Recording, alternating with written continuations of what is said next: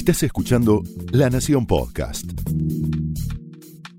A continuación, el análisis político de Carlos Pañi en Odisea Argentina.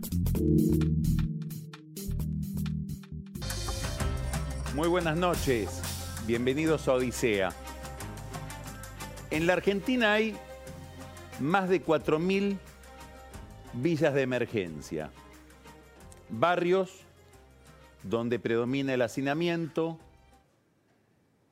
casas hechas con desechos, carencia de servicios públicos, pésima, nula por momentos infraestructura. En la provincia de Buenos Aires son 1.800. En el conurbano bonaerense son aproximadamente 870. Escuche este dato. El 50% de estas villas de emergencia, el 50%, la mitad, son posteriores al año 2001.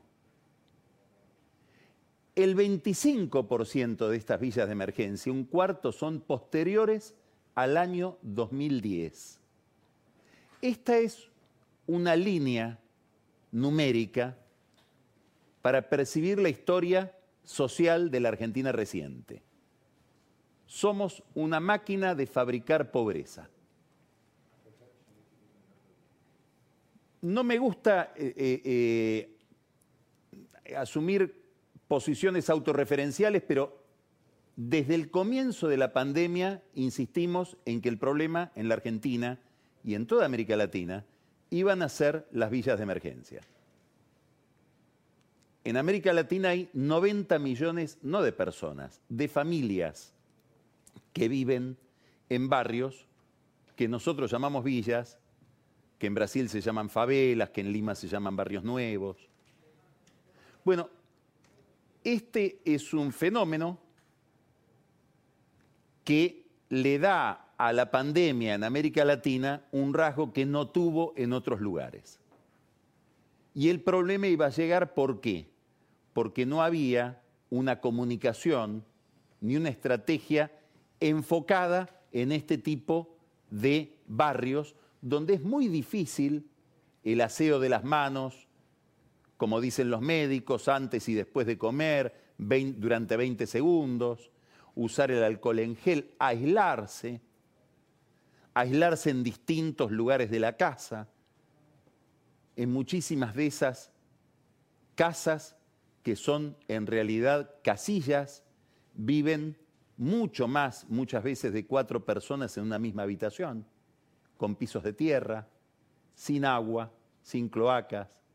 Bueno, el problema está llegando progresivamente a estos barrios, a estos argentinos que viven en esas condiciones. Lo vimos en la capital federal, la Villa 31, eh, la Villa 1114, son villas donde aproximadamente hay más de 40.000 personas hacinadas de otra manera que en los barrios pobres del Gran Buenos Aires, porque son villas en altura, donde todavía la, situación es más compleja, porque hay más densidad, en, eh, hay más gente en la misma cantidad de terreno que encontramos en la provincia de Buenos Aires, es decir, más densidad de personas. En, la provincia de Buenos Aires, normalmente en las villas que uno conoce en el conurbano bonaerense, cada casilla tiene una entrada. En las villas que conocemos en la ciudad de Buenos Aires, la estructura edilicia hace que compartan distintas habitaciones, distintas familias con una sola entrada, se comparte el baño, es todo como más abigarrado, más difícil entonces para llevar adelante una política de higiene. Ahora llegó el problema a una villa de Quilmes, de Quilmes y Avellaneda, es Villa Azul, es una villa chiquita. En la parte de Quilmes viven más o menos 3.100 personas. Está en el acceso sudeste, como casi todas las villas del conurbano, está en una hondonada, un lugar donde se extrajo material para hacer el acceso, y bueno, en esa cava, que por naturaleza se va a inundar, por su propia definición, se establecen familias que están fuera de cualquier asistencia del Estado durante muchísimo tiempo. Son barrios que se hacen solos, con pasillos, ni siquiera hay trazado urbano. Villa Azul, que es chiquita, está al lado, del otro lado del acceso sudeste está Villa Itatí, de la que hablamos el lunes pasado. Estuvo una militante social de Villa Itatí, que es la monja Cecilia Alí, hace unos lunes acá hablando con nosotros de la vida en estos barrios. Villa Itatí es un lugar de más o menos 15.000 personas. Están separadas por el acceso. Villa Azul, esta más chiquita donde ahora hay un brote de coronavirus, se conocen oficialmente 84 casos, tiene una peculiaridad.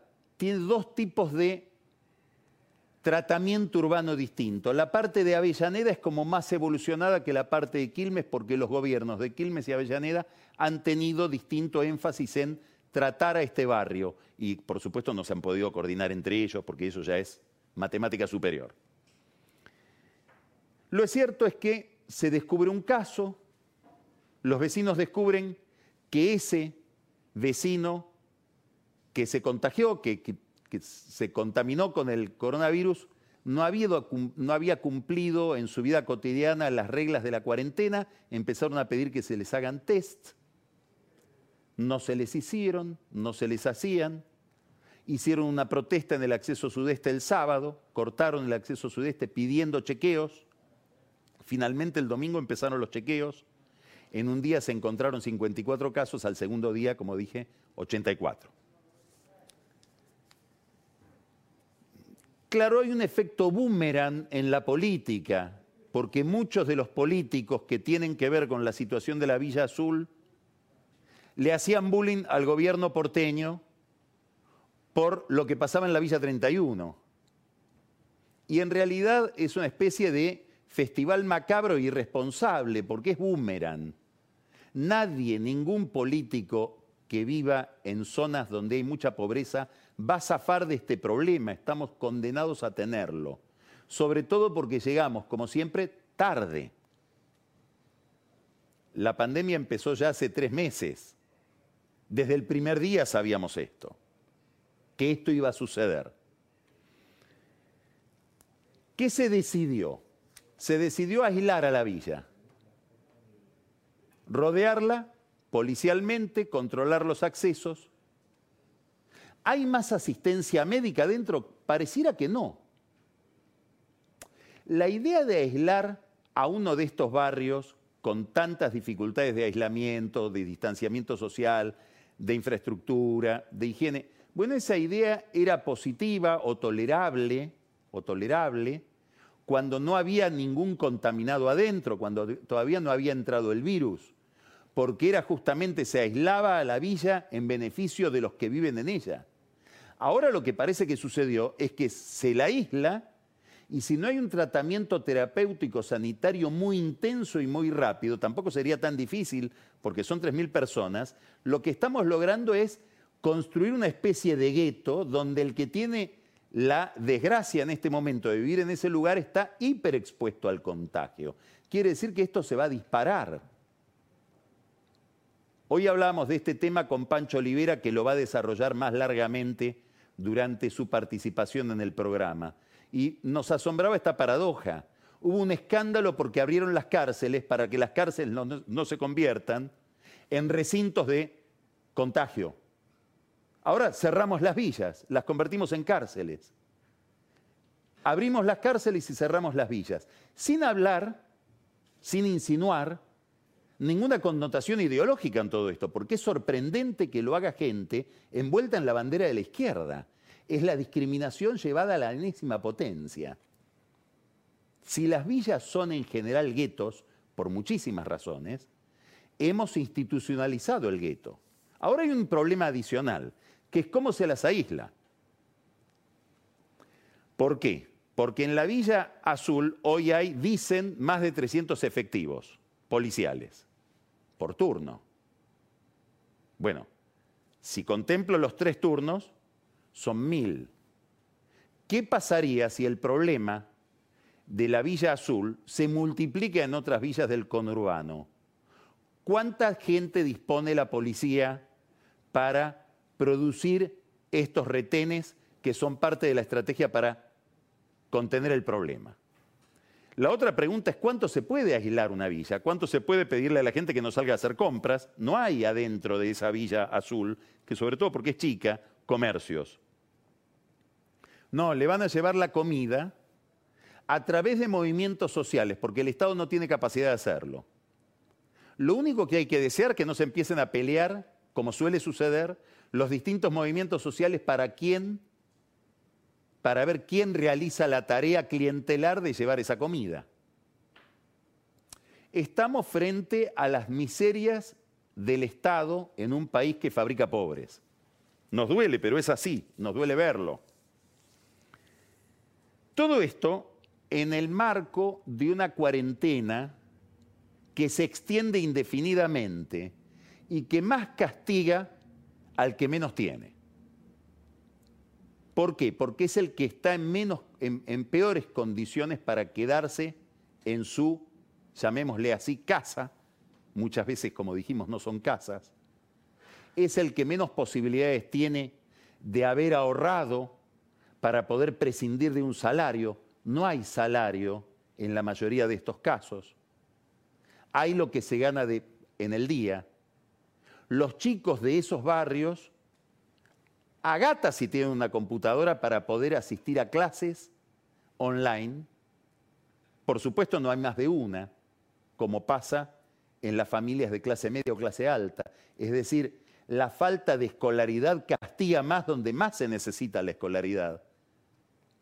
Es decir, estamos viendo el costado más doloroso de la cuarentena, el costado donde la cuarentena castiga especialmente a los más vulnerables. ¿Por qué insisto tanto en esto? Porque un gobierno como el de Alberto Fernández, que dijo desde que se inició, desde que se fundó, que la prioridad es asistir primero a los que menos tienen y después a todos los demás, hay que recordar la ley fundadora de este gobierno de solidaridad social y el discurso que le envolvía, es llamativo que en sus presentaciones públicas ponga tan poco énfasis en el costo que está teniendo esta política sanitaria sobre lo que aparentemente es un frío problema económico. No, ahora estamos viendo qué es lo que sucede cuando la economía se derrumba por efecto de una cuarentena que se prolonga de manera muy estricta mucho tiempo. Esta es la razón del debate. Que hasta el mismo Axel Kisilov admite, como le admitió ayer acá en, La Nación, más a Luis Majul cuando le dijo, bueno, hay que tener un equilibrio entre la política sanitaria que cuida, preserva la salud frente a la pandemia y la política económica que puede hundir a la gente más vulnerable en otros dramas. Bueno, este es el equilibrio que daría la impresión está faltando, el que reclama Kisilov. ¿Por qué decimos esto? Porque la caída de la actividad económica en la Argentina es pavorosa. Los números que se conocieron la semana pasada son eh, muy llamativos. Es decir, estamos hablando de que en el trimestre, si anualizamos la caída, estaríamos hablando de una caída de 17.8%. 17,8%. Ahora, preste atención a estos números. Si tomamos el mes de marzo, según el estimador de actividad económica mensual, que se conoció la semana pasada, durante marzo hubo una caída de 9.8% en la actividad económica. Ese fue el derrumbe. Ahora, marzo no fue todo cuarentena. La cuarentena empezó el 19 de marzo. Entonces, si los días en que no hubo cuarentena venían los números de caída con la tendencia normal, que era aproximadamente 0.6, para que todo el mes de marzo registre una caída de 10%, 9,8, quiere decir que en los 12 días de marzo en que hubo cuarentena, para que el promedio me dé 9,8, tiene que haber habido una caída del 25% en la actividad económica. Bueno, es un 2001 completo. De eso estamos hablando. El mismo Alberto Fernández lo admite por momentos sin darse cuenta, pero remite el problema habitualmente a los Estados Unidos. Dice, en Estados Unidos hay un desempleo, una destrucción de empleo de aproximadamente 20 millones de puestos de trabajo. Sí, sí. Hay destrucción de empleo, no hay destrucción de ingresos, porque cada persona que pierde el trabajo recibe inmediatamente por correo un cheque de 1.300 dólares. Muchas veces ese cheque de 1.300 dólares es una compensación superior al, salario habitual que cobra, es decir, mejora su ingreso con la ayuda del Estado. Aquel Estado paga el 50% del salario de las empresas que se presentan a reclamar esa ayuda. Después con Marcos Buscaglia vamos a tener una conversación con los titulares de una empresa de fabricación de aviones que acaba de cerrar, cerró hoy, para que nos cuenten la experiencia de cómo es esta crisis en una pyme. Es una empresa que exporta aviones para Colombia y hoy cerró. El Estado paga el 50% del salario. Ahora, Alberto Fernández dijo en, la conferencia de prensa de sábado pasado, perdón, de este sábado, llegamos a 6 millones de personas de los 9 millones de personas que tenemos que llegar. Quiere decir que Alberto Fernández acaba de explicarnos que de la ayuda prevista, solo el 55% del universo al que se piensa llegar, el Estado llegó. Es decir, hay un 45% de argentinos que no reciben esa ayuda. Entonces, cuando se comparan números con Estados Unidos o con cualquier otro país, todas las comparaciones son imperfectas, como lo demuestra cada vez que da una conferencia de prensa el propio Alberto Fernández, que recibe mensajes vía Twitter o vía cartas o vía notas en los diarios de los embajadores afectados por las comparaciones que le dicen, esos no son los números. Bueno, quiere decir que le pagamos el 50% del salario al 55% de los que deberían recibirlo. Dijo más Alberto Fernández este, este sábado. Mirándolo a Horacio Rodríguez Larreta dijo, abrieron algunos comercios, otros no abrieron en la ciudad de Buenos Aires, y los que abrieron, muchos de ellos confiesan haber vendido el 30% de lo que vendían habitualmente fuera de la cuarentena. ¿Por qué? Explicó el presidente, porque la gente ya no tiene recursos para ir a comprar. Bueno, este panorama requeriría de una estrategia económica, de que alguien explique cuál es la economía en la que se sostiene la cuarentena. No es que la cuarentena sea mala en sí misma, pero debería tener una racionalidad económica, porque si no es inviable. ¿Qué quiere decir que es inviable? Que la gente lo va a empezar a desobedecer. Y si no, hay que mirar lo que pasó hoy en Córdoba, con manifestaciones públicas tumultuosas por un problema médico, de médicos que fueron sancionados porque se los acusa de haber contagiado a unos ancianos en un geriátrico. Pero se rompió todo ahí, se rompió la cuarentena. Para usar una palabra que le gusta al ministro Guzmán, el problema es la sustentabilidad. Y la sustentabilidad es un problema porque no solamente la cuarentena afecta a las finanzas familiares, sino que afecta a las finanzas del Estado.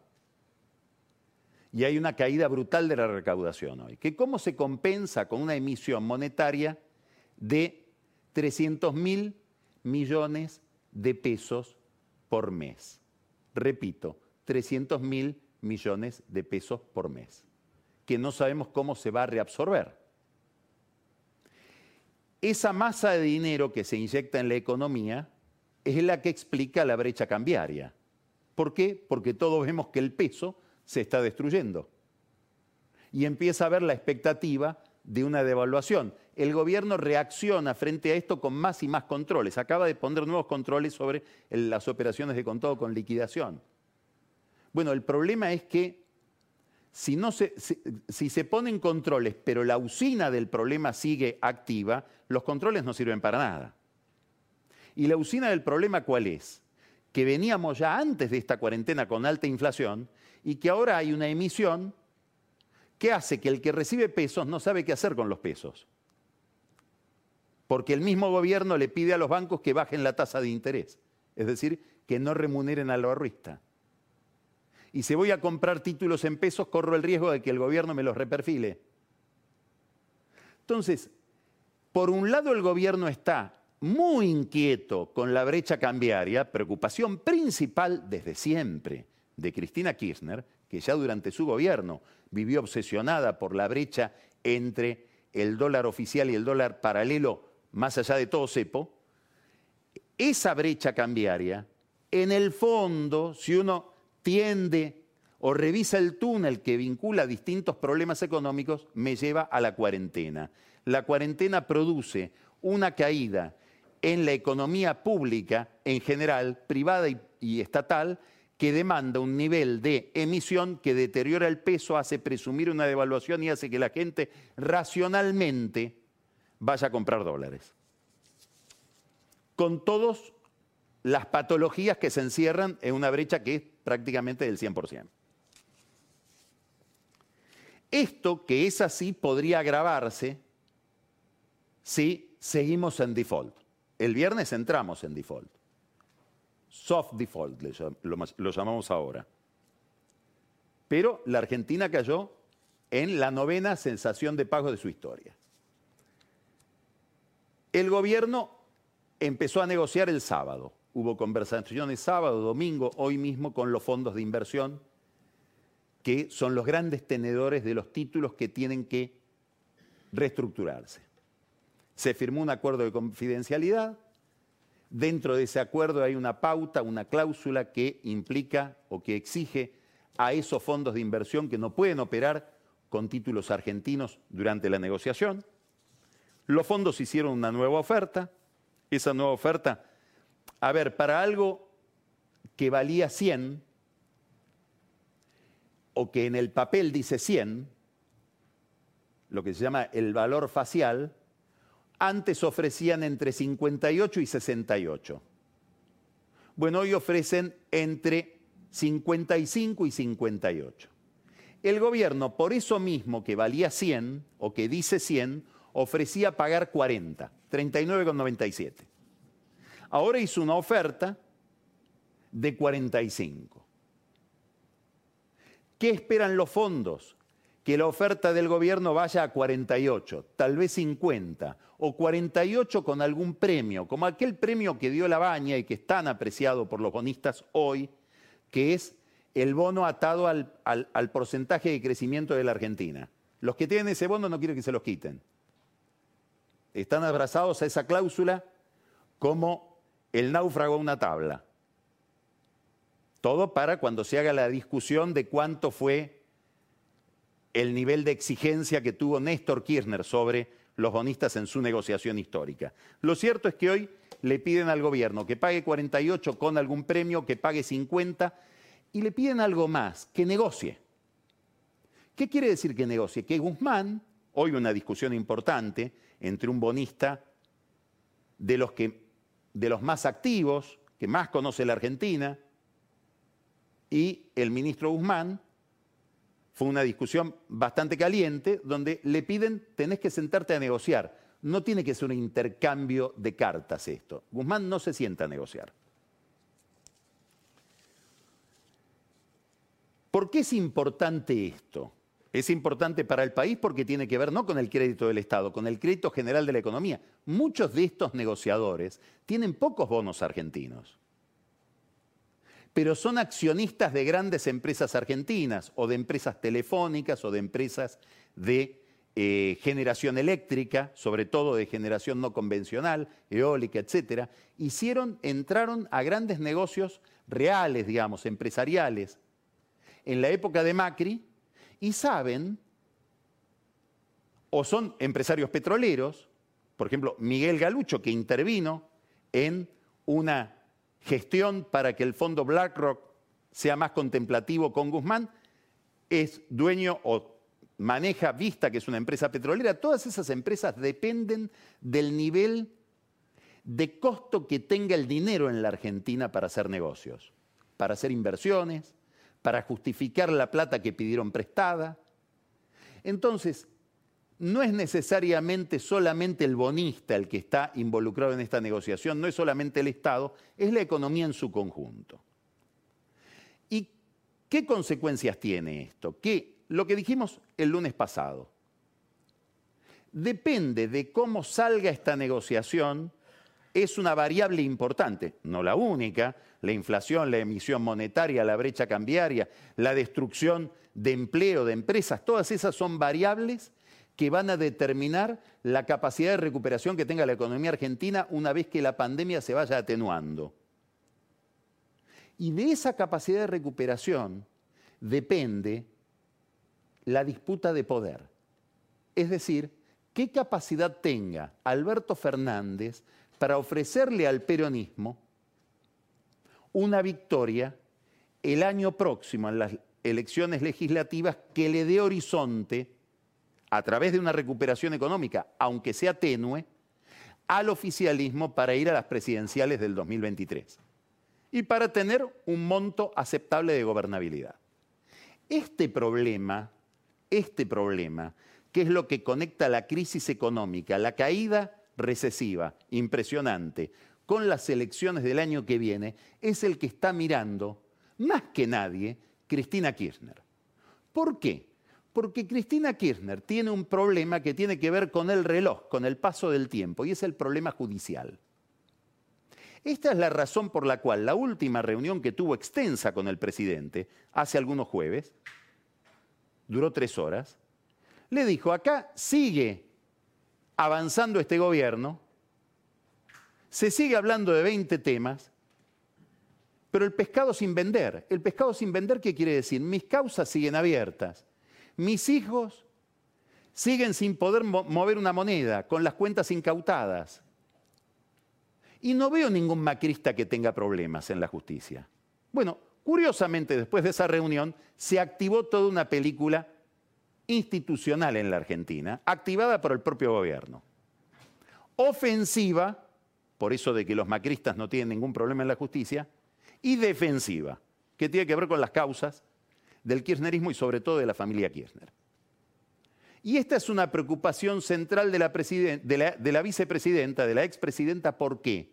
Y porque sabe que el momento es ahora. No vaya a ser que el año que viene pierdan las elecciones. ¿Estoy diciendo que las van a perder? No.